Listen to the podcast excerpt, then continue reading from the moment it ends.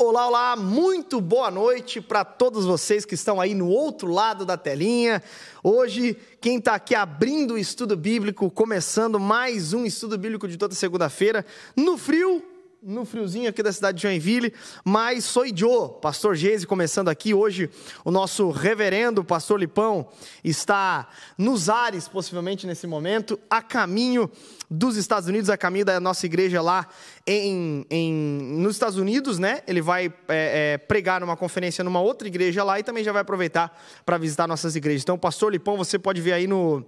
No, no, na agenda do Instagram dele para você saber onde ele vai estar aí nos Estados Unidos. Quero cumprimentar, já vi que o pessoal da, da, das imagens já mostraram o glorioso Rob aqui do meu lado. É o nosso camisa 10. Rob, boa noite. Tudo certo, meu querido? Tá tudo bem? Hoje estou aqui em boa companhia. Hoje só eu e o Rob aqui hoje, né? Grande maravilha, missão, hein, Rob? Maravilha. Boa noite, pessoal. Boa noite, Geis. É muito bom estar aqui com vocês. É, estaremos nós dois. Eita, glória. E o, e o Pai, o Filho e o Espírito, e o Espírito Santo. Porque é só por eles mesmo que hoje. Glória a Deus, Mas cara. É muito, muito legal. bom estar aqui toda segunda-feira, aliás. Aproveita e manda um abraço. O pessoal vem falar comigo depois. Ah, teve uma que dizia assim. autógrafo, é, né? teve, teve uma que dizia assim pra mim: Você é aquele que tá no estudo bíblico, né? Famoso. Eu, que famoso nada. Pois é, pois Mas é. é um privilégio servir a igreja, compartilhar algo com os irmãos. Exato. Sempre é muito precioso. Uma honra estar aqui. Benção demais. Hoje o Renan Maciés, que também não pôde estar com a gente, o Renan que está aqui sempre também. Então hoje, Pastor Lipão e Renan Maciés. Maciés que não puderam estar. E eu e o Rob, então, vamos tocar o barco aí, porque vai ser bênção demais. Antes de a gente começar, até queria pedir para você, de casa, para você fazer o seguinte: nós temos aqui o nosso chat, tô vendo que tem uma galera já assistindo aqui. Você pode fazer o seguinte: você pode fechar o chat aí e lá no, no, no- no dedinho que tem um joinha assim e curtir. Por quê? Porque a tua curtida, inclusive, os algoritmos da internet levam este vídeo para ainda mais longe, ou seja, pode edificar muito mais pessoas e muita gente ser abençoada a partir do estudo bíblico. Então, dá um curtir aí e compartilha esse vídeo nas redes sociais. Inclusive, você pode até tirar uma foto e nos marcar lá, marcar Onda Dura, Onda Dura Joinville, marcar o meu Instagram, do Rob também. E a gente vai estar repostando depois também todos esses vídeos aí. sim. Uma outra coisa é, você pode nos ajudar dando super chat também, para que de fato eh, esse projeto seja cada vez mais abençoado. Para quem não sabe, quem está aqui pela primeira vez, seja muito bem-vindo. Nós estamos aqui toda segunda-feira às 8 horas da noite, é ao vivo e esse estudo fica gravado também para que você possa usufruir, ser abençoado e edificado por ele ao longo da semana também. Eh, quero saber de que cidade você fala, de que GP você fala, de onde você é. Então comenta aqui no chat que a gente vai comentar. Eu já vi que tem gente aqui, ó, vamos ver. De Curitiba, de Maringá, Andradina, é, Ja- é, Japão, do Japão, Japão não, é, acho que é do Japão. Franco da Rocha, é, Joinville, Onda Dura Rio de Janeiro, Joinville, olha só que bacana. Pessoal da Onda Dura São Paulo também. Pessoalzinho bacana demais entrando aqui. Então deixem aí os seus, o- o- os seus comentários de onde você fala, que daqui a pouco, logo menos, nós vamos ler também. Ó, Blumenau, Recife, uma galera de todo canto do Brasil e do mundo acompanhando o nosso estudo bíblico, hein, Rob? Tá, tá chique demais o negócio. Legal, legal. Um abraço pro pessoal aqui de Joinville. Eu vi que o Franz entrou aí, o GP Eita. da Dani. Legal, pessoal. Muito bom ter vocês. E não É um para por aí. Precioso. Pinhalzinho, Piracicaba, Oh, São Paulo. Curitiba, Rio de Janeiro, GP de Irajá, olha aí, Olha aí, Rio de Janeiro, Grajaú, Joinville, Maringá, São José, Grajaú, Ceará. Grajaú é de onde surge a música do do Criolo, Grajaú X. Lembra dessa música? Pois é, ai, rapaziada. ai, não lembro dessa. É Mas cultura, o pessoal de, de. Pinhalzinho aí do, do, do oeste de Santa Catarina, né? Sou natural de Ceará, em Santa Catarina, lá no oeste, lá. Olha aí, então, é isso aí, um Anteriormente abraço. veio de né? Canoinhas, né? E Ceará, depois Canoinhas e agora... Caramba. Ceará, Ceará fica onde ali? Perto de Chapecó, Concórdia. Ah. Aquela região ali onde tem bastante é, produção de é, porcos, galinhas, enfim, é Que legal, que criação legal. E é desses frio. animais. E frio. É frio, é frio. é frio. Eita, Hum, glória. A serra aqui é um pouco mais gelada do que lá, mas é bastante frio também. É frio também. Que legal, que bacana. Então, vai ser legal. Galera de Angra dos Reis, é, GP de Irajá, Rio de Janeiro presente, Joinville. Ah, muito legal, bacana demais. É, se eu ficar lendo o, o comentário da cidade de todo mundo aqui, a gente vai até amanhã. Mas É, que legal, que legal. A galera já identificou a minha música aqui, até já comentou a, a letra da música aqui. Enfim. É, Itabaiana, caramba, Itabaiana, eu acho que é Sergipe, cara. É, Olha aí Sergipe. que legal, Sergipe. Já ouvi falar de Itabaiana. Olha aí que bacana. Enfim. E aí o pessoal, aí que o pessoal é, tá, tá falando aqui, ó. O pai do Renan Macieski, o Wilson Macieski tá aqui, olha só. Boa noite, Olha pessoal. Já que o. Macieski filho não está, o pai está aqui. Um abração aí, seu Wilson. Um abraço aí, meu querido. É muito legal, muito legal. Bacana demais. Rob, hoje é, nós vamos conversar sobre um tema importantíssimo, um tema que nós já viemos falando aí há algum tempo, inclusive. É um tema onde, de fato, nós precisamos falar, sobretudo porque nós, é, assim como os corintos, vivemos num tempo onde estamos cada vez mais normatizando alguns comportamentos que a Bíblia, de fato, é contra, condena, trata como pecado, trata como pecado que não somente afeta o indivíduo, mas também a igreja. Então, Acho que nós precisamos é, conversar sobre esse assunto hoje, que vai ser extremamente importante. Antes da gente ir para o texto propriamente dito, a gente vai fazer da seguinte forma: eu, é, nós precisamos falar e dar esses dois panoramas aqui para que vocês entendam mais ou menos como que é, é, o que esse texto quer dizer. É, qual é o texto, pastor? 1 Coríntios capítulo 6, ok? Hoje, a partir do verso 12. 12 até o verso 20.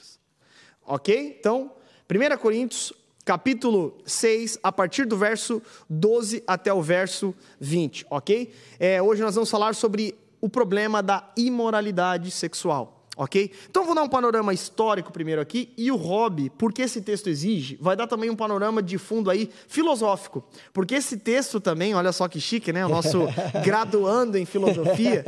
É, porque esse texto ele exige, né, Rob? Sim, Existem alguns sim, ditados sim, que eram provenientes, é, até mesmo na filosofia platônica, de certa forma, né? Enfim. Perfeito, perfeito. Então nós precisamos é, pontuar isso. Mas antes, um panorama histórico basicamente é o seguinte: o, o- o- a cidade de Corinto, ela era uma cidade que ela bebia muito da cultura grega, justamente porque a, a, a cidade de Corinto, ela era uma cidade antes, uma cidade do Império Grego. Ela, de fato, quando o Império Romano entra em ascensão, depois de Alexandre o Grande, que deixou um legado em relação à cultura helênica, que é a cultura grega, né? É, esse projeto de, de, de influência de Alexandre o Grande deu um certo, inclusive, apesar dele ter ficado pouco tempo no poder, né? Apenas 10 anos e numa idade até nem tão experiente assim, ele já consegue estipular aquilo que ele tinha como projeto, de que de fato a cultura helênica, a cultura grega, ela, ela se espalhasse, e assim aconteceu. No mundo do primeiro século, por exemplo, o idioma era muito forte justamente por conta é, desse projeto de Alexandre o Grande. É, então, ela era uma cidade grega, Corinto. Ok. O Império Romano entra em ascensão. Ele, o Império Romano, inclusive, muito conhecido pelas suas construções, né? Ele tem um projeto também de destruir a cidade de Corinto, a antiga Corinto, e reconstruir naquela que é chamada de Nova Corinto. Por quê? Porque agora ele queria reconstruir essa cidade como uma cidade romana. E aí se utilizou, inclusive, da sua potência né, arquitetônica, por assim dizer, para reconstruir essa cidade. Ok, então quando Paulo escreve aos Coríntios, primeira Coríntios, a primeira epístola de Paulo aos Coríntios, ela é uma cidade romana. Ela é uma cidade romana e muito importante, inclusive, para o Império Romano, porque era uma cidade que ficava num lugar muito estratégico. Era uma, uma cidade onde ficava, onde tinha um importante porto que levava para diversos lugares do mundo é, importações, trazia coisa, levava coisas e assim por diante. Então tu coloca aí como se ela tivesse em pé de igualdade com alguma cidade portuária dos nossos dias hoje. Você que mora perto de cidades portuárias, você vai saber que de fato essas cidades vem gente do mundo inteiro a toda hora, vários navios chegando, saindo. Nós temos aqui perto, por exemplo, São Francisco. Nós temos Santos, né, lá no, no- no litoral santista. Nós temos é, é, aqui do lado Itajaí, várias cidades portuárias que de fato elas são cidades onde pessoas do mundo inteiro vêm e vão, né? Enfim. É, diante disso, o apóstolo Paulo chega em Corinto, planta uma igreja ali, prega o evangelho e assim por diante. Ele foi inclusive de maneira estratégica para lá. Só que, embora fosse uma cidade romana, ela era ela embebecida, eu sempre gosto de usar isso, porque ela se bebeu da cultura eh, grega e não deixou. Ela ficou, ela continuou bêbada com a cultura eh, grega, por assim dizer. E um dos pontos que mais era latente nessa cultura era justamente o problema da imoralidade. A imoralidade grega é muito conhecida, de modo que muitos dos imperadores nutriram comportamentos, por exemplo, é, completamente depravados, né, devassos e assim por diante. Então, nós vemos que a cultura grega ela tinha muito marcado nela a imoralidade. Corinto, principalmente. Corinto era onde na cidade tinha o templo da deusa Afrodite, a deusa do amor, né? E essa deusa do amor tinha no templo mais de mil prostitutas cultuais, por assim dizer, onde elas desciam até o cais para servir os marinheiros que chegavam nessa cidade portuária. Então, era uma cidade marcada no primeiro século pela sua imoralidade. Inclusive, uma das linguagens pejorativas para chamar alguém de devasso, imoral e assim por diante era chamar de Corinto, ou seu Corinto, né? para ver tamanha imoralidade que tinha. E aí o apóstolo Paulo chega nessa cidade e planta uma igreja. E aí o que acontece? Plantando a igreja, é, os coríntios se convertem, assim por diante, começa uma igreja ali. O tempo passa, e o apóstolo Paulo começa a perceber que aqueles velhos costumes dos coríntios estavam invadindo a igreja. De modo que alguns comportamentos, como por exemplo, divisão, pautado na divinização da filosofia, né? Então, meu líder é mais sábio que o teu, o meu líder é um melhor orador do que o seu, é pautado nos, nas causas pequenas levadas a tribunais, e também a imoralidade. Então a imoralidade foi trazida para dentro da igreja. O apóstolo Paulo vai precisar ser muito duro em relação a isso, e inclusive trata até é, utilizando-se de ditados filosóficos para combater o próprio pecado deles. Então esse era o pano de fundo histórico, uma cidade completamente imoral que a igreja começa, mas que ainda assim os crentes estavam trazendo esses costumes para dentro da igreja considerando como normal, né? Uhum. E agora temos um pano de fundo também filosófico, por assim dizer. Né? Eita glória! Sim, vamos levar por esse aspecto que é muito interessante, porque quando você olha para a filosofia grega, você vê uma entronização, uma adoração da racionalidade. Você percebe muito bem que a filosofia é o reconhecimento do valor do saber, o reconhecimento da importância de ter uh, um conhecimento em si. E quando você estuda filósofos como Platão, Aristóteles, você vê que ele, eles colocam o homem no centro de suas indagações.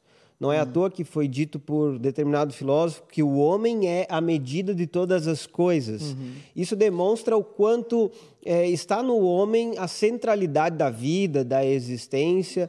E o homem, sendo colocado como a criatura mais perfeita de todos os seres, ele possui algo que o diferencia das demais criaturas. E o objeto que o diferencia não é o seu corpo, mas uhum. é a sua razão, é a sua mente, é o conhecimento que ele pode gerar.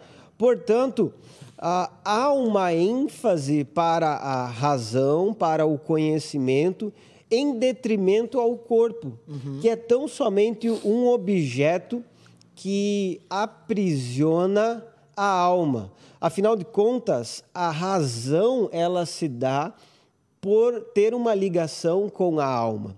Uhum. Então, para ficar bem claro para quem está nos acompanhando hoje, uhum. o que faz o corpo ser desprezado ou ser visto como algo impróprio e a alma ou a parte imaterial ser vista como algo é, exaltado que deve ser é, reconhecido e elevado é exatamente porque a alma é a fonte da razão, da capacidade de raciocinar que o homem possui, e isso o diferencia de todos os outros seres. Uhum. Portanto, o valor da alma é relacionado à capacidade de raciocinar.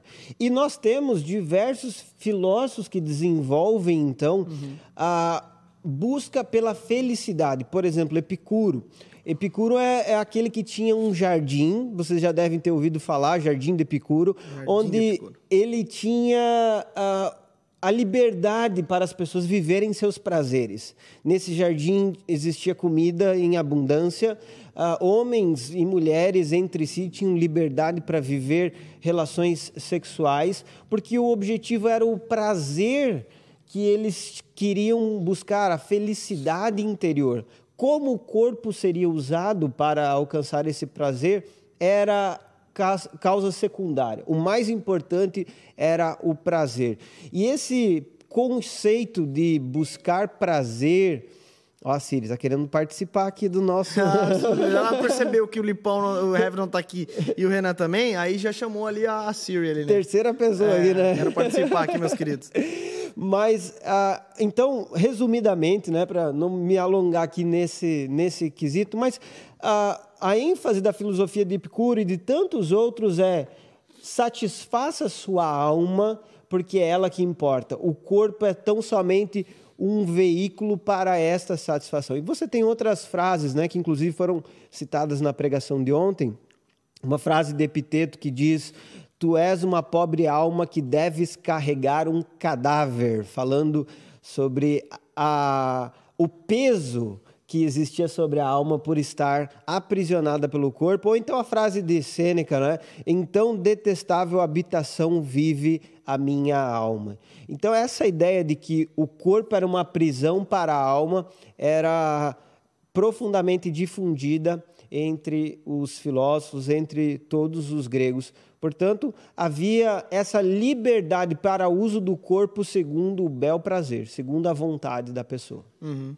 Ou seja, imagina, toda essa carga né, por trás, todo esse pano de fundo, é, dá para entender melhor o porquê o apóstolo Paulo ele vai ser tão enfático em relação ao próprio corpo físico também. Perfeito. E ele vai apresentar que, é, como igreja, o corpo físico ele é colocado num lugar é, espiritual também. Ele é colocado de maneira mais prof... ele é apresentado de maneira mais profunda. O corpo físico, além de ser um corpo físico, ele é um corpo onde participará de todos os desígnios do Senhor eternamente, né? Então, é não tão- é algo, não é simplesmente algo que é descartável, né? E isso é tão forte em Corinto que nós vamos ter posteriormente o estudo do capítulo 15, onde o apóstolo Paulo faz uma defesa intensa da ressurreição corpórea.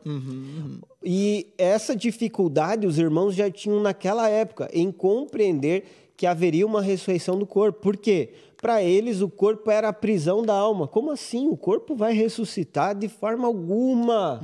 Nós queremos na eternidade viver plenamente. Nós não queremos um corpo é, trazendo um peso, um sofrimento para nós. Portanto, você percebe que essa cultura grega, ela dominava o pensamento dos irmãos de Corinto de tal forma que eles não aceitavam que Jesus ressuscitou corporeamente. E, enfim, essas são implicações, tanto teológicas Era- quanto práticas, de equívocos em posicionamento. Exato. Era um princípio de, na verdade, esse tipo de pensamento ele permeava os primeiros séculos, né? Por exemplo, tem a questão do demiurgo, né? Que depois, poxa, Jesus não pode ter ressuscitado por quê? Na verdade, Jesus não pode, né? A encarnação, né? Que, que João, por exemplo, combate em 1 João, né? As pessoas negavam, né? A, a, a encarnação de Cristo. E um dos, do- dos argumentos deles era, cara, o próprio Deus não pode ter encarnado é, num corpo humano. Por quê? Porque a matéria é má. A matéria é um peso, né? A matéria é... Não tem como. Um Deus que é santo, que se diz tão santo, bom, se encarnar no, na nossa, no nosso corpo mortal, né? Não, não é possível. Enfim, uma ideia que já até dava início ali ao, ao próprio gnosticismo. Perfeito, né? exatamente. É, o, o Evangelho de João ah, combate de forma Uhum. direta a, heresia do gnosticismo e essa compreensão de que a matéria é má, que o corpo não tem valor Aham, e que o E, e se não tem valor, né? E se não tem valor, né? Pode fazer qualquer coisa com ele. Que era Exatamente. exatamente o argumento deles aqui no, no capítulo 6. né? Mas vamos ler o capítulo 6? Vamos lá.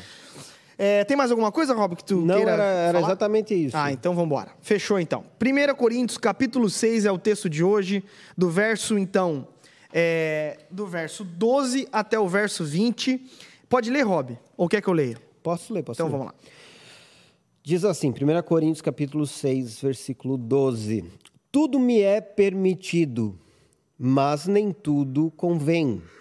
Tudo me é permitido, mas não devo me tornar escravo de nada.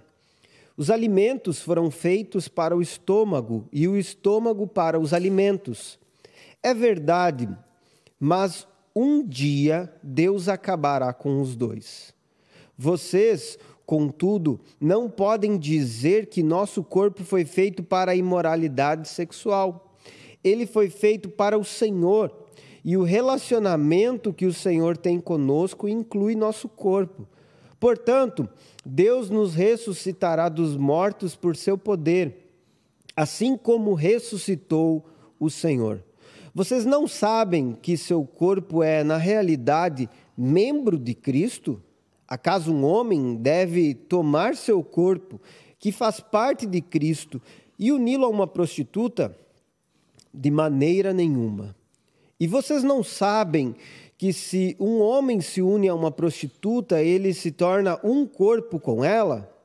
Pois as Escrituras dizem: os dois se tornam um só. Mas a pessoa que se une ao Senhor tem com ele uma união de espírito. Fujam da imoralidade sexual. Nenhum outro pecado afeta o corpo como esse, pois a imoralidade sexual é um pecado contra o próprio corpo. Vocês não sabem que seu corpo é o templo do Espírito Santo, que habita em vocês e lhes foi dado por Deus? Vocês não pertencem a si mesmos, hum. pois foram comprados por alto preço. Hum.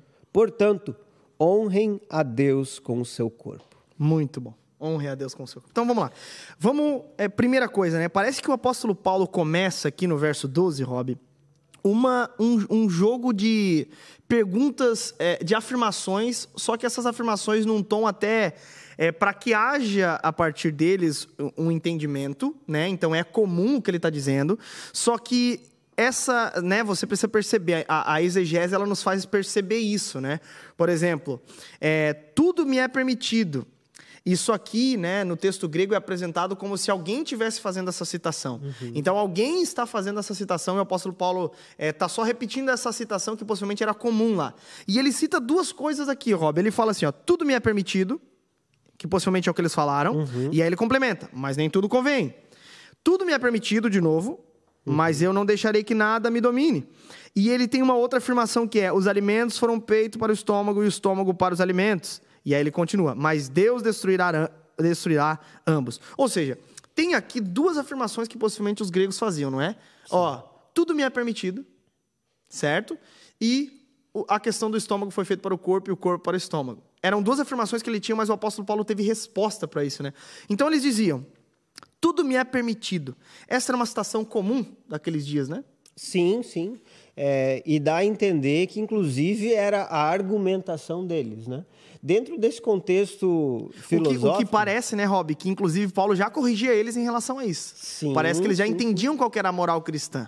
É. Só, só davam um migué, talvez. Claro, com certeza. O, é, o, ensinamento de Paulo durante 18 meses foi bem claro para esses irmãos. Uhum. Mas é, perceba o seguinte: dentro da, da, da, filosofia existe a chamada lógica, que é uma das disciplinas da filosofia que estuda a argumentação. Uhum. E quando você trabalha a lógica, você percebe que existem é, premissas falsas e verdadeiras as premissas falsas, evidentemente, vão te levar a uma conclusão equivocada. Uhum. Entretanto, para eles justificarem a sua ideia, o seu pensamento, eles utilizavam qualquer premissa, qualquer ideia, qualquer tese uhum. que satisfizesse os seus próprios desejos. E é aqui onde o, o apóstolo Paulo ele começa a colocar a tese deles uhum. e cria a antítese, né? Perfeito. É boa. interessante uhum. você perceber essa argumentação completa de Paulo, onde a tese é, dos irmãos que queriam viver na libertinagem é combatida com princípios claros. Afinal de contas, sempre a prática cristã ela é pautada é, na teologia correta, no, uhum. no saber correto. Uhum. E é por isso que o cristão ele precisa tomar cuidado com uh, esses ditados, essas frases, enfim, até mesmo que são usadas dentro do, do contexto gospel da em geral. Da igreja mesmo, exatamente, eu ia falar. Para evitar, ou não, para não cair né, em equívocos na prática. Então, uhum. a teologia ou o conhecimento que é difundido vai produzir uma prática. Uhum. Não existe teologia neutra, né? Toda uhum, teologia exato. produz é, ação. E, nesse caso, a ideia da permissividade para o uso do corpo fazia eles é, viverem como uhum. pessoas mundanas. E o combate de Paulo é que, além de ter determinadas atitudes que não convém a um cristão, sob a primeira premissa, né? Ele ainda fala que eu não posso me tornar escravo de nada. E isso aqui é muito forte porque ele explica claramente que o fato de termos um desejo, um anseio na nossa carne, não quer dizer que devemos viver de forma desenfreada, sendo conduzidos por esse desejo. Hum, boa, não boa. podemos deixar que ele nos domine. Afinal de contas, uma pessoa que vive praticando o que deseja, o que acha melhor, o que sente, né? Que ah, muitas vezes a desculpa é essa, ah, mas eu senti. Uhum. Eu senti que deveria fazer isso, fui lá e fiz. Uhum. Né? Aí o menino chega e diz assim, né? Eu senti que deveria ir lá dar um beijo naquela menina, fui lá e beijei. Beijou e é isso aí. E vai indo assim os exemplos, né? Então, quando você toma o sentimento, o desejo como base, você se torna escravo de si mesmo. Ah, e até nesse contexto, né, Rob, é importante aqui é, entendermos que tudo me é permitido está sendo usado para ter o argumento antitético em relação a ele. Não é um, um, argumento onde os cristãos devem utilizar. Por exemplo, essa não é uma tese cristã. Não. Essa é uma tese é, é, corint, corintiana, por assim dizer. e por isso que ela está entre aspas no texto. Essa é uma tese, tudo me é permitido. Quando o crente ele usa esse argumento para dizer que ele pode fazer as coisas, mas ele deve, deve ter o cuidado, não é necessariamente isso. Essa é uma tese que a igreja de Corinto estava utilizando é, em relação aos pecados do corpo pautado na ideia de que o corpo é apenas algo que carrega a alma. Basicamente é isso que estava acontecendo. Então, uhum. nós precisamos entender o contexto histórico, filosófico da escritura, para que a gente possa não utilizar isso no nosso dia como desculpa para pecar. Nunca um Argumento bíblico vai ser utilizado como desculpa para pecar e geralmente as pessoas que desconhecem tudo isso acabam utilizando. Por exemplo, esse texto, meus amados irmãos, tudo me é permitido, ele não é que permite todas as coisas para um cristão ou permite algumas coisas para o cristão e aí, não, mas daí fazer com, com moderação, não. Aqui é um argumento que Paulo está usando para apresentar uma antítese a ele. É uma tese que tem um argumento antitético do apóstolo Paulo. Então, por exemplo, tudo me é permitido, mas. E o apóstolo Paulo está usando a tese para apresentar o mas. Né? Isso a gente não pode perder de vista. Então, tudo me é permitido, mas nem tudo me convém. Tudo no sentido de, cara, um cristão, ele que se converteu, mesmo em meio a Coríntios, mesmo em meio à cidade de Corinto, ele ainda assim não tem, primeiro, não tem que, primeiro, desprezar o corpo e, sobretudo, é, utilizar o seu corpo da forma que ele bem entende. Então, um cristão, ele não tem como afirmar que é, é, é meu corpo, minhas regras, por exemplo. Ele Sim. não tem como afirmar isso. Essa é uma afirmação que, infelizmente, vai contra a teologia bíblica. Uhum. Por quê? Porque em Cristo não há liberdade para um cristão fazer o que ele bem entende com o seu próprio corpo. Né? Porque entende-se que o corpo, é, nós vamos discorrer um pouco mais sobre isso, mas pertence ao Senhor. É. Esse é o ponto. É, há uma teologia do corpo aqui, né? é uma teologia do corpo. E, e, essa teologia, por favor, um cafezinho para mim também. Aí, ó, vai café, vai Pô, café. Eu tava aqui enchendo a minha xícara três, quatro vezes e deixando o Robin coitado. Eita. Mas é, é interessante que essa teologia do corpo, ela abarca a possibilidade... Não é a teologia do coach, é a teologia do corpo. ela, ela ensina sobre a necessidade do corpo não ser escravizado aos seus próprios prazeres, aos seus próprios Boa. interesses. Inclusive o argumento, só, só um, um parênteses aqui, né, Rob? Inclusive o argumento de não deixar que nada os domine tem a ver com uma prática recorrente é, de entregar o corpo a qualquer coisa, né? É, e, Paulo, quando ele fala, é, por exemplo, sobre reduzir o corpo à escravidão, ele fala no sentido de é, trazer o teu corpo num exercício espiritual de tal forma que todos os membros do teu corpo eles sejam usados para a glória de Deus, para a glória de Cristo.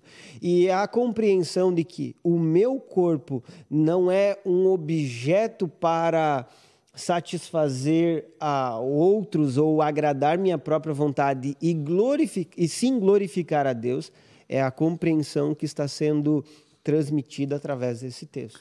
E isso é tão verdade, porque um outro argumento deles, além desse, né, de tudo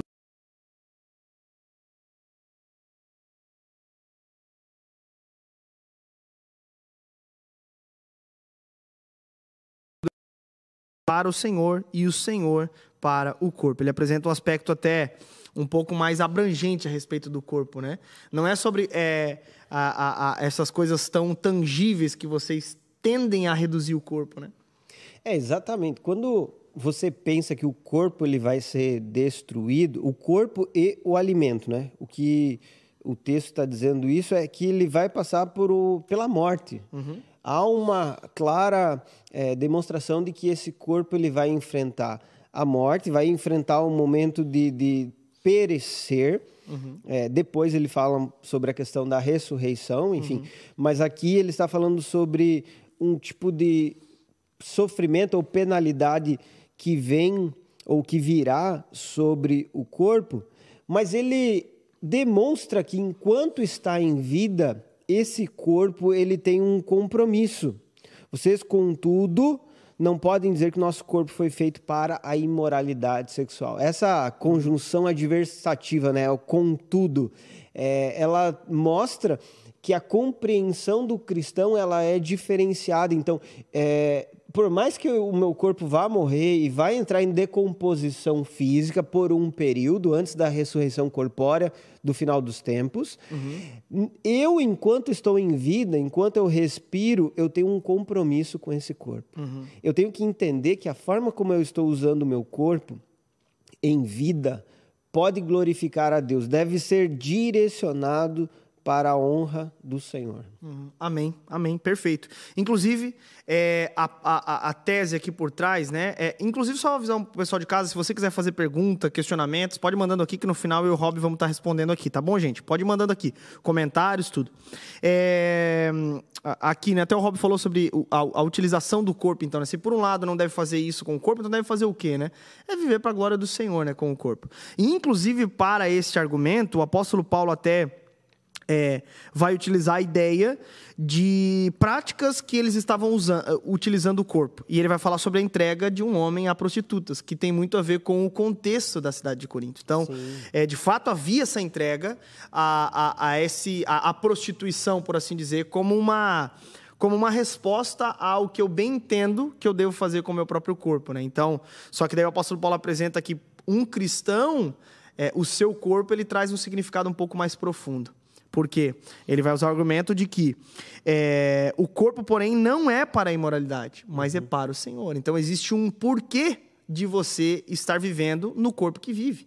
Do, é, do porquê Deus os criou dessa forma, porquê vocês têm o que têm, né? Porquê vocês têm a mão, braços, pernas e assim por diante.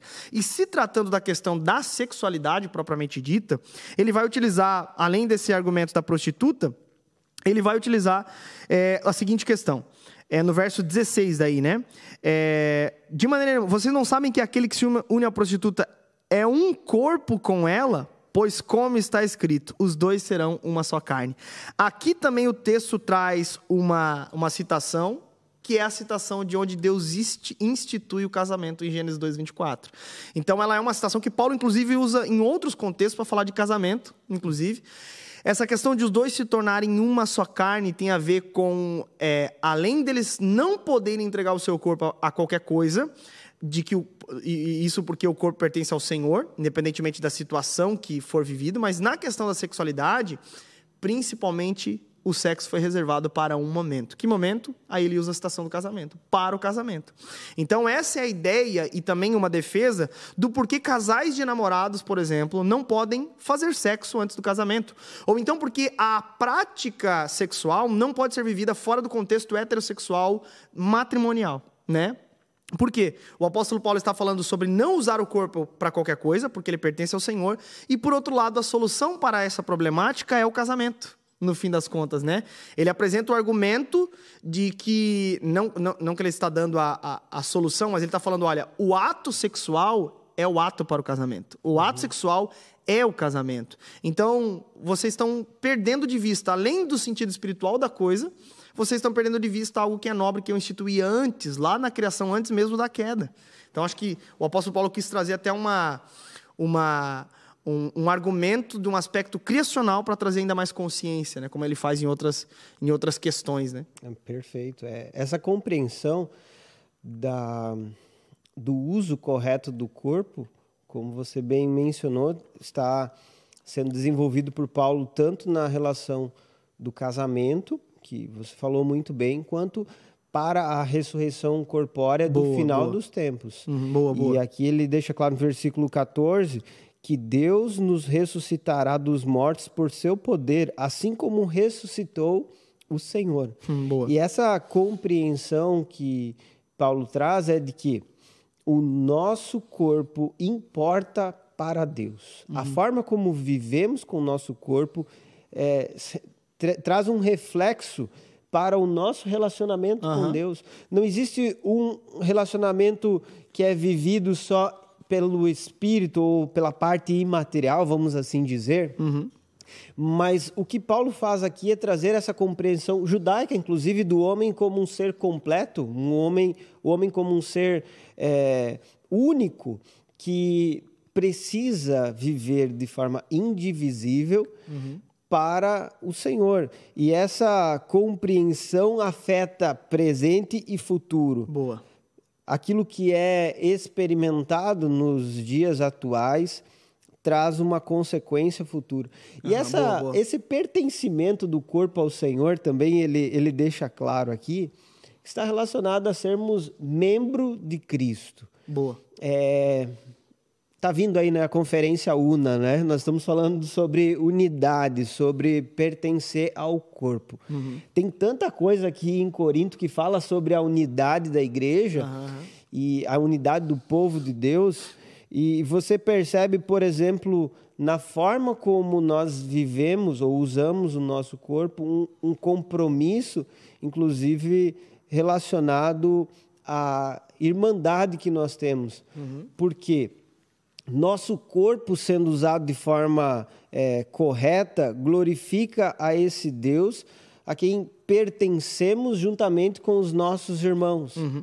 Então, é, a responsabilidade de uma vida de santidade longe da imoralidade sexual tem reflexos não só para a minha experiência pessoal e individual, mas para a experiência coletiva de todos aqueles que fazem parte do corpo de Cristo. Há uma relação nossa como igreja do Senhor e a forma como nós vivemos plenamente abençoa nossos irmãos. E, e essa compreensão Paulo eh, traz sobre os irmãos da responsabilidade que eles têm uns com os outros. Uhum, Perfeito. Então, diante de um contexto, o apóstolo Paulo responde dizendo que é, o corpo não pertence a eles. Diante desse contexto também, né, que aí é levantada a problemática, porque se o corpo é, é- se tudo é permitido, conforme o contexto ali, eu posso usar o meu corpo conforme eu quero, e o apóstolo Paulo diz não. É, no problema específico que vocês estão utilizando o corpo de vocês, que é em relação ao sexo, e ele dá o exemplo de prostitutas, ele diz não faz sentido, porque essa prática foi reservada ao casamento e para usar desta forma o corpo de vocês, e principalmente o corpo ele será ressuscitado naquele dia, como, ele, como o Senhor fez com, o, é, com, com Jesus. Então, é, não fazia o menor sentido, nem historicamente, nem filosoficamente e nem espiritualmente, a forma como eles estavam usando o corpo de vocês. Trazendo para o nosso contexto, Rob. Vamos lá. Brasil, um país onde celebra a imoralidade, em certa medida, um país onde é aplaudido, por exemplo, uma música de uma cantora pop que está, né, em primeiro lugar, e a manchete diz o seguinte, Rob: Orgulho brasileiro, e a música da, da, da, da cantora em questão, ela é uma barbaridade, que revela uma imoralidade do começo ao fim. E aí, cara, a gente começa a pensar, mano, onde nós estamos como nação? Que orgulho brasileiro que é esse? Será que a igreja sente orgulho disso? E aí nós voltamos para a escritura e percebemos que, cara, assim como na igreja de Corinto, o perigo da imoralidade também está nos nossos dias, de modo que está sendo tratada como tudo me é permitido. O mas foi deixado de lado.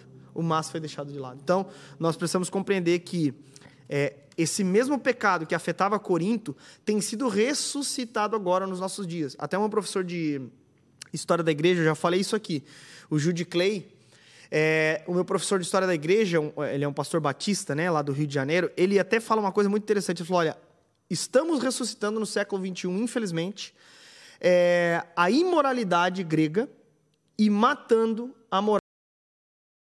Então, é esse movimento que a nossa sociedade tem feito e que nós, como igreja, precisamos ser contracultural. De modo que é, nós precisamos compreender que não faz o menor sentido hoje nós tratarmos o nosso corpo como meu corpo, minhas regras, porque não. Nosso corpo pertence ao Senhor, é o primeiro argumento do apóstolo Paulo. Por isso nós não nos, escraviz, nos escravizamos à prática que nós queremos. Antes e, sobretudo, nós precisamos compreender que pertencemos ao Senhor. E a partir disso agimos com santo temor. De modo que respeitamos o tempo para a atividade sexual dentro do casamento. De modo que respeitamos a heterossexualidade.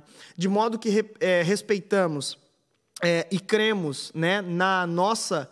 É, na nossa ressurreição, assim como aconteceu com Cristo.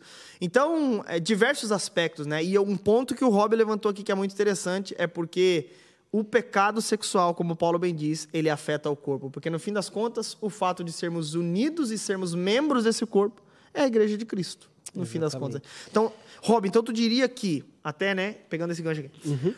o corpo, quando o apóstolo Paulo trata aqui em 1 Coríntios capítulo 6, ele afirma o corpo, claramente ele está falando sobre o corpo, é, matéria mesmo, o corpo do indivíduo, uhum. mas ele também toca no aspecto da igreja. Sim porque ele fala que afeta o corpo e aqui ele está tratando então depois de corpo de Cristo mesmo, né? A igreja, né? Uhum. A partir do verso 18, por exemplo, onde ele fala: fujam da imoralidade sexual, todos cometem algo, todos os outros é, pecados que alguém comete fora do corpo as comete, mas quem peca sexualmente peca contra o seu próprio corpo. Acaso não sabeis que o corpo de vocês é santuário do Espírito Santo e que habita em vocês? Uhum. E Ó. Paulo até utiliza isso em outro momento para falar da igreja. Então isso nos dá a sugestão de que Paulo também está falando da igreja. Né?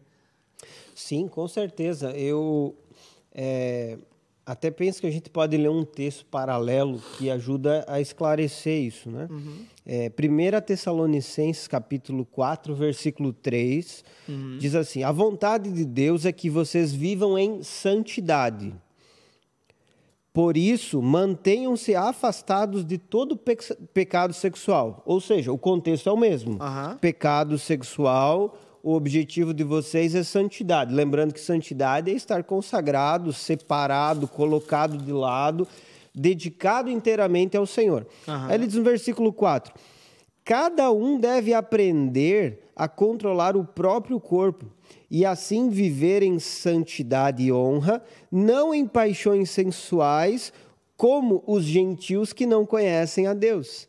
Nesse assunto, ou seja, paixões sensuais, não prejudiquem nem enganem um irmão, pois o Senhor punirá todas essas práticas, como uhum. já os advertimos solenemente uhum. pois Deus nos chamou para uma vida santa e não impura. Portanto, quem se recusa a viver de acordo com essas regras não desobedece a ensinamentos humanos, mas rejeita a Deus uhum. que lhes dá seu Espírito Santo. Uhum. Até o argumento ele é parecido, porque posteriormente, aqui em Corinto, Paulo fala sobre a habitação né, do Espírito. Mas, uhum. enfim, voltando aqui a essa ideia, é, eu acho esse texto de Tessalonicenses muito forte, porque ele diz o seguinte: ninguém defraude seu irmão, uhum. porque Deus é vingador. Em outra versão, ele fala exatamente assim: uhum. porque Deus é aquele que vai julgar. A partir do momento que você toma algo que não lhe é devido, e Paulo está falando sobre o uso do corpo do outro, uhum. você se coloca é, em rota de disciplina e correção da parte do Senhor. Uhum. E essa realidade mostra o quanto Deus se importa com as outras pessoas, com o corpo. E nesse sentido, sim, eu entendo claramente, há uma unidade, uhum. uma comunhão. então, tal... além do, do corpo físico, ele também agora apela para a realidade da igreja. Exatamente. Uhum, uhum. E essa nossa união enquanto povo de Deus é, faz com que nós tenhamos compromisso uns com os outros. Uhum, boa. Além boa. dele deixar claro a responsabilidade que eu tenho de usar o meu corpo corretamente, ele demonstra se eu usar meu corpo para defraudar, para tomar de, de outra pessoa algo que não é meu. Uhum. E aqui eu entendo claramente, né, aquele princípio no casamento o corpo de um é do outro e do outro é de um, né? Uhum. Então, ele vai falar sobre isso no capítulo 7, 7 né? Uhum. Sobre o quanto o marido pertence à mulher e a mulher pertence ao marido. E, uhum. e gente, capítulo 7 já está chegando aí, vai ser bom demais. Vai ser benção. Vai ser um mesh extra é, vai ser um toquezinho de mesh, no... vai ser legal demais. muito bom, muito bom. Mas é, o que, que nós temos que entender? A partir do momento que eu não estou casado, aliançado com uma mulher, eu não tenho direito a tomar o corpo dela, a usar, usufruir, tocar indevidamente. Uhum. E aqui, é, eu lembro até que na mesa que aconteceu falando sobre questão de sexualidade, algo que a Lari falou que é bem interessante. O uso é, de abraços indevidos, de toques indevidos, que é necessário tomar cuidado, inclusive, com isso, porque é uma forma de estar defraudando o outro, de tomando, de, de ferindo o outro na sua uhum. parte sexual. Existe um abraço que é muito natural, que é muito puro uhum. e simples, uhum. mas existe uma ação maliciosa. E se, e se há essa malícia é, no coração de qualquer um de nós é necessário que ela seja tratada. Uhum. Exatamente porque, até nós nem falamos, né? A imoralidade sexual, a palavra aqui é, porneia, é uma palavra que abrange uma série de pecados na área de sexualidade. Uhum.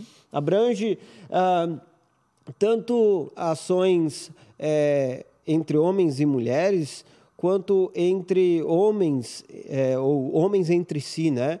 Então, Qualquer depravação no sentido da sexualidade natural, né? Isso. No sentido natural de casamento. Qualquer fuga do projeto que Deus Exato. criou. Pronto. Uhum. Então, quando nós vivemos uh, aquém ou além do que Deus planejou na área de sexualidade, de uma uhum. forma uh, distante do que ele projetou, nós caímos nessa porneia, nessa uhum. imoralidade sexual. E é por isso que, inclusive, nós precisamos desenvolver corretamente o conceito do que é o casamento, né? Uhum. Quantas pessoas chegam e perguntam: "Ah, o que é possível ser vivido na relação entre homem e mulher?" Até nisso existe questionamento sobre o quanto o corpo pode ser utilizado dentro do prazer do casal. Uhum. Então, esse desenvolvimento correto da compreensão sobre o uso do corpo, ele precisa ser o mais abrangente possível uhum. para que nós então saibamos fugir da porneia, uhum. da imoralidade sexual, uhum. para que não fiquemos nos condenando, por exemplo, por viver uma vida sexual saudável dentro do casamento. E em muitos uh, momentos, né, por exemplo, já ouvi história de, de homens que chegaram na lua de mel e com medo de viver hum. a sexualidade ali, por não compreender exatamente que algo abençoado e criado por Deus para Exato. o homem e a mulher uhum. no casamento. É, passaram a lua de mel sem viver aquele momento hum. plenamente. Então, esse tipo de equívoco ele precisa ser desfeito através da verdade. Perfeito, perfeito. Então, e, e eu acho que a tese aqui de tudo isso termina no final, no verso 20, Rob. Vocês foram comprados por alto preço. Portanto, glorifiquem a Deus com o seu próprio corpo. Ou seja, ele apresenta o aspecto de que eles não são deles mesmos, de que existe uma forma, né, em relação à problemática que eles estavam vivendo, que era a prostituição nesse contexto, né, é, e depois a porneia também que abrange vários pecados sexuais, mas por quê? Porque existe um projeto original e é o que ele cita aqui, é, um terceiro ponto, porque isso afeta. É porque nós vamos ser ressuscitados com Cristo, uhum. porque afeta a igreja, porque nós somos um, unidos pelo mesmo Espírito, e por fim a tese é, para tudo isso é glorificar a Deus com o nosso próprio corpo. Até nesse sentido, né? O que, que pode ser feito dentro do casamento ou não?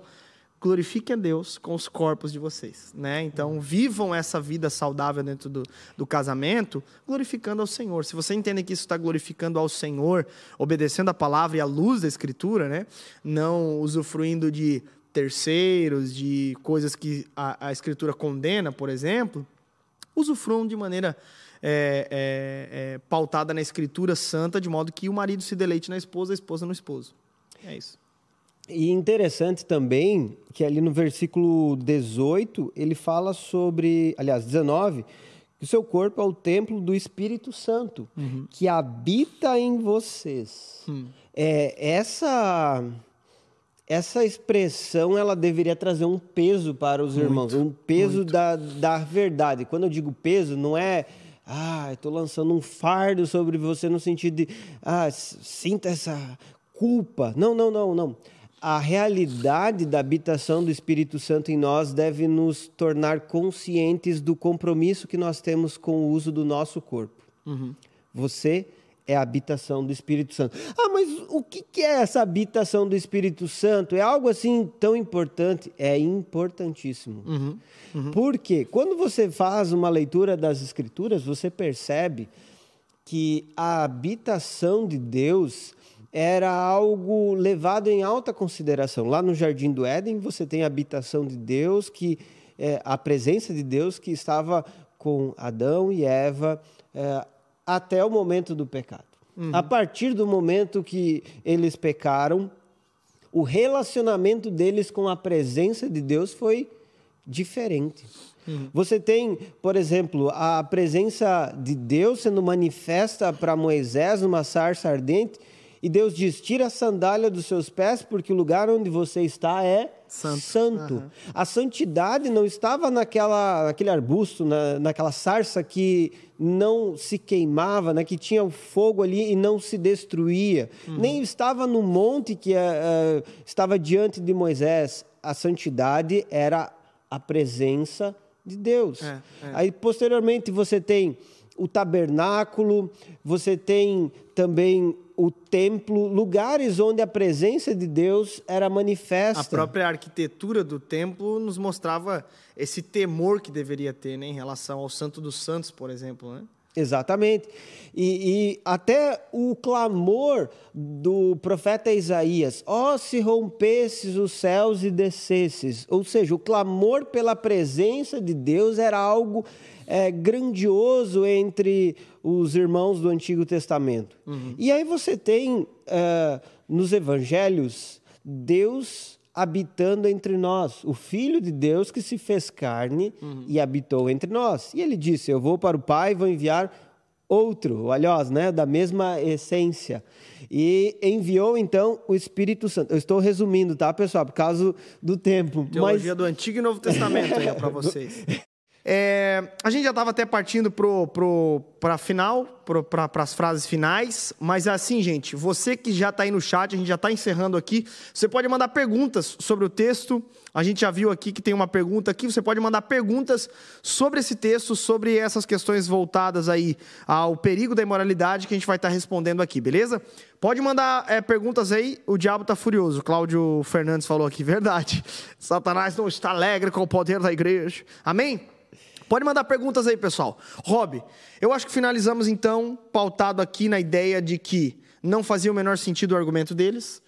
É, a vida que eles estavam levando, se entregando a qualquer moralidade, contrariava o ensino da própria palavra de Deus, porque, sobretudo, a realidade do corpo para quem, quem pertence a Cristo não é que ele é meramente um corpo que, por um lado, pode ser jogado a qualquer prática, e por outro lado, porque nós pertencemos ao Senhor, fomos ressuscitados com Ele, seremos transfigurados para um corpo de glória, pertencemos à comunidade cristã e, sobretudo, devemos usar o nosso corpo para a glória de Deus. Mais alguma coisa, Rob, em relação a isso? Até interessante o nosso o catecismo que nós usamos aqui, a primeira pergunta, né?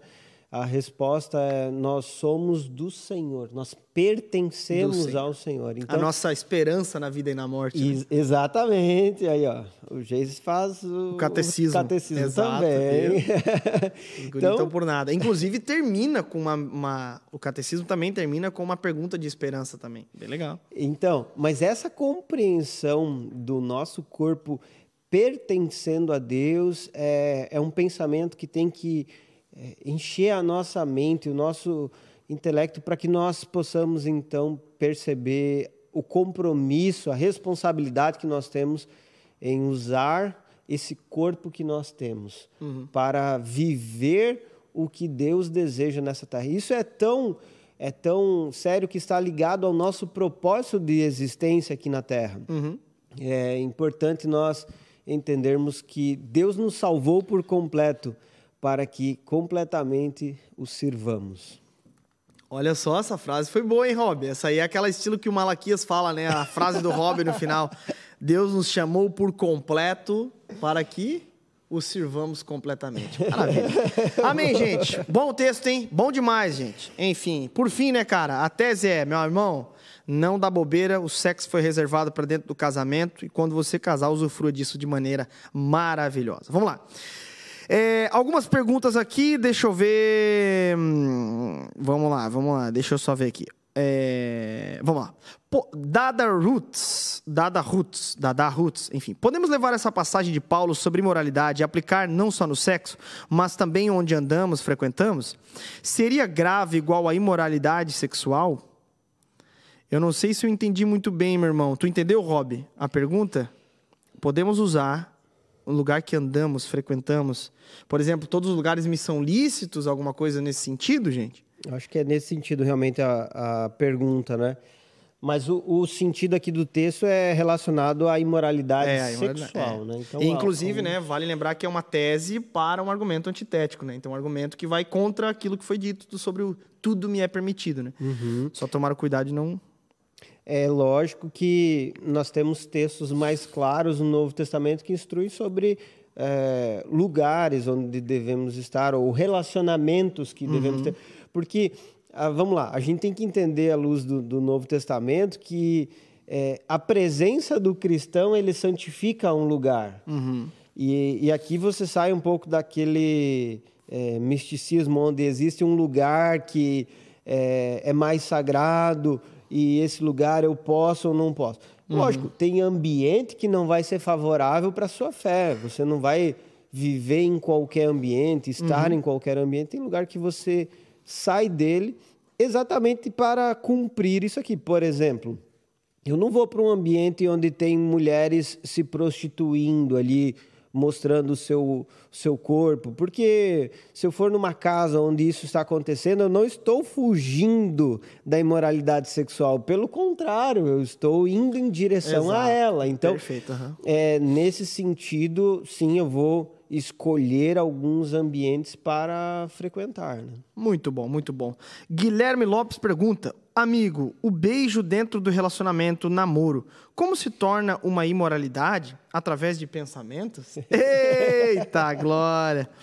Bom, é, o que, que eu acredito? Essa questão do namoro é bem complexa, tá? Mas o namoro, para começo de conversa, ele precisa estar caminhando para o casamento. Ele é uma fase onde vocês estão se preparando para o casamento. Então, no fim das contas, o namoro é um noivado. O namoro é onde os dois estão se preparando para o casamento.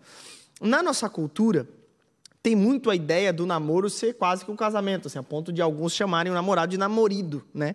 É, partindo da mesma premissa de Paulo de 1 Coríntios capítulo 6, verso 18, fugir da imoralidade, fuga da imoralidade. Se um beijo faz você agir de maneira imoral, porque o próprio beijo pode ser imoral de fato, é, bem como pensamentos imorais em relação à sua namorada. Então é, uma, é, é um policiar santo, por assim dizer, que você deve ter no constante entendimento da tese que Paulo apresenta: viver para a glória de Deus, usar o seu corpo e todos os seus órgãos para a glória de Deus. Então, enfim. Eu lembro que quando eu era adolescente, uma vez estava assistindo Sandy Júnior. Eita, glória! Se a lenda dessa paixão é, é, A Cal vai gostar, a né? A Cal vai gostar, é verdade. Mas no episódio lá do nada, de repente, eles explicando sobre o beijo, eles disseram assim: quando você começa a beijar uma pessoa, é, os desejos sexuais, eles, olha só a explicação lá do Sandy Júnior, eu lembro olha, até hoje. O, o, seus espermatozoides tomam conta do seu cérebro e quem pensa são eles e não mais você. então, ó, uma boa, ó, Sandy Júnior nos ensinando aí. Ó. Mas eu lembro que eu fiz uma reflexão com a galera da, da, da igreja na época, falando sobre isso. Eu disse, cara, olha que interessante, né? É, de fato, o beijo ele vai ativando o desejo sexual, exato, né? Exato. Então vamos colocar aqui corretamente. É. Né? Então esse desejo, se ele se torna desenfreado, ele nos leva a é um cometer pecados. Uhum. É, essa é a realidade.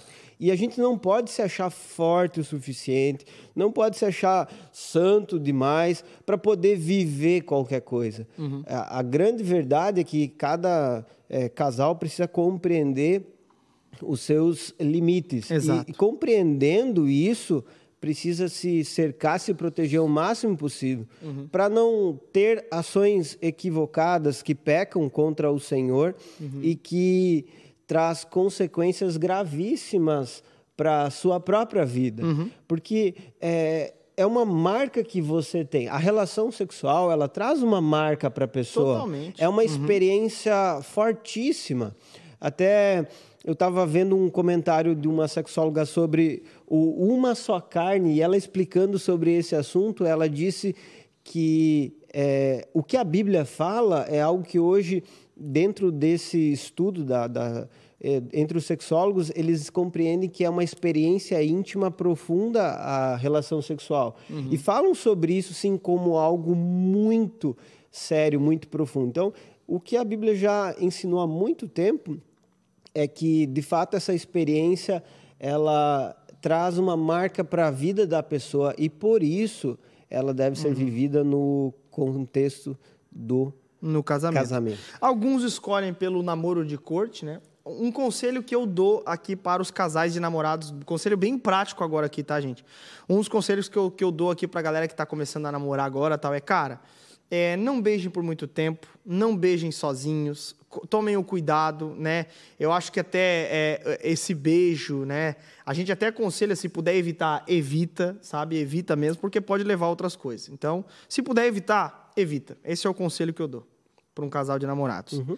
É, alguém tinha perguntado ali sobre um significado de porneia. Eu peguei aqui no, no texto grego para uhum. ser mais, mais sincero, mais claro, né? Uhum. É, relação sexual ilícita, adultério, fornicação, homossexualidade, lesbianismo, relação sexual com animais. Então, essa uh, é, segundo o dicionário de Strong, a definição que é um, de um dicionário muito importante da língua é, grega, né? Que traz a língua grega. Então, é uma definição do próprio grego, não é uma invenção da, da língua portuguesa, né? do Brasil para né, conter os ânimos dos jovens com dificuldade. Não, não, é um, é um termo grego mesmo. E quando Paulo está querendo dizer aquilo, é aquilo mesmo que ele quer dizer. Esse é o ponto. Até o próprio Cristo, num determinado termo que ele usa, né, ele vai usar, eu não estou lembrado do termo aqui agora, mas ele usa também é, o termo que dá a entender essa mesma questão de, de relação é, sexual antinatural, por assim dizer. Marcos Fiuza, fala Fiuza!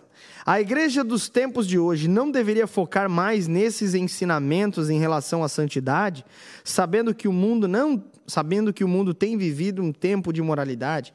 Fiuza, só um ponto aqui, cara. Quando a gente fala sobre a igreja dos tempos de hoje, a gente precisa ter dados, né? O que, que é a igreja do, dos tempos de hoje, né? Porque, por exemplo, a Onda Dura, ela todos os anos trabalha sobre esse assunto, né? Outra coisa, se uma igreja, ela é uma igreja que preza por aquilo que, por exemplo, a história da igreja considera como uma igreja saudável, como, por exemplo, a a pregação correta da palavra de Deus, ela vai falar sobre santidade, porque as epístolas do Novo Testamento, elas são epístolas encorajando igrejas à santidade. Então, o Novo Testamento, no fim das contas, na maior, maior parte dos escritos do Novo Testamento, que são epístolas, uhum. elas são epístolas que chamam a igreja à santidade. Então, se é uma igreja que se preze, e ela, por exemplo, vai falar a respeito, é, não só no Novo Testamento, porque um, uma das grandes teses do Antigo Testamento, da teologia do Antigo Testamento, é sejam santos como eu, Senhor, sou santo. Então, a Bíblia toda ela fala sobre um povo chamado à santidade. Então, se ela prega a Bíblia, ela prega a santidade, sem sombra de dúvidas. Então, a gente só tem que tomar um cuidado para não generalizar, né? Porque de fato exige existe pregações ruins, né? Que não falam a respeito do que a Bíblia fala ou então distorcem alguns textos, mas, sobretudo, se ela é uma igreja bíblica, ela vai falar sobre santidade, porque a Bíblia fala muito sobre isso. Exatamente. Alguma coisa, Rob, sobre isso? Não, não. Concordo plenamente com o que você falou. Amém. Então, fechou, meu querido Fiuza? Fala, Fiuza! gente, é isso. Mais alguma pergunta, gente? Se tiver, a gente é, responde aqui também, mas eu acho que é isso, Rob. Rob, queria agradecer pela tua participação. Bom Foi bom demais, demais hein? Top bom, demais. Bom. E essa semana, então, nos cultos da onda, estaremos aí falando sobre 1 Coríntios capítulo 6. Vai ser top, hein? É muito bom, é, até estudando de forma mais profunda Coríntios eu tenho percebido o quanto essa carta ela é real, aplicável para a igreja nos Nossa. nossos dias e precisa ser levada em consideração. Até porque é, o que, que essa carta ela faz, né? Ela ajuda você a perceber o quanto conhecimento ou pensamentos mundanos eles podem estar é, invadindo a igreja. Invadindo, uhum. exatamente, uhum. até diluídos no meio da igreja de forma muito sorrateira, é a ponto de você estar se envenenando por isso. Porque uhum. imagine esse pensamento aqui, né? Ah, tudo é permitido. Uhum. Como ele traz um equívoco e uma vida libertina. Exato. E por isso é importante continuar estudando, muito bom. E é isso aí, pessoal. Bom estar com vocês, Deus abençoe. Então, nem tudo te é permitido, não, jogador. Relaxa aí, meu irmão. É, bom, enfim, é, quero só fazer um merchanzinho aqui bem rápido. É, ó, que a galera do Andadoro colocou aqui, ó.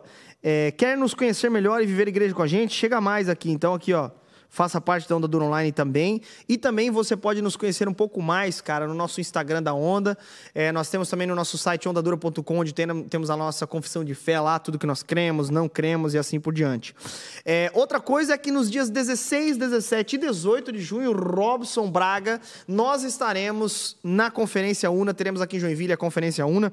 Você pode, inclusive, adquirir o seu ingresso, você acessando o Instagram da Onda Dura, arroba Onda Dura, lá na bio do Instagram você vai ter um link que te leva direto para o site onde você pode comprar o ingresso e ser abençoado. Serão três dias extraordinários: Hernandes Dias Lopes, Jay Bauman, é, Davi Lago, Gustavo Paiva, Rodolfo Abrantes, Tom Molinari.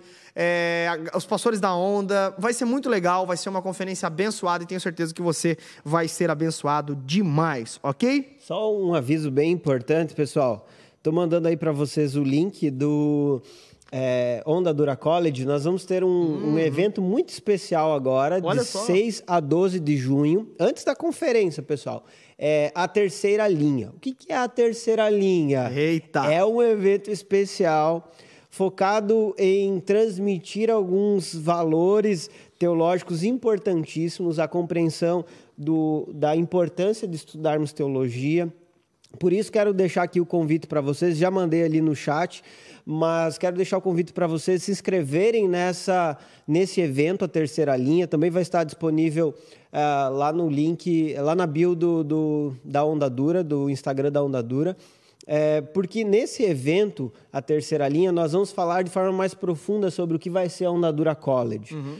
E esse muito evento bom. vai ser incrível, vale muito a pena você participar, vai ser totalmente gratuito online. Online. Então, dos dias 6 a 12 de junho, fique ligado aqui uh, no YouTube da Onda Dura que nós vamos transmitir para vocês alguns conteúdos preciosíssimos e você que está ansiosíssimo pela Onda Dura College, né? Tem muita gente mandando mensagem, tem gente que manda mensagem para mim. Recebi uma mensagem lá de Portugal, um irmão pedindo, quero me inscrever para o college.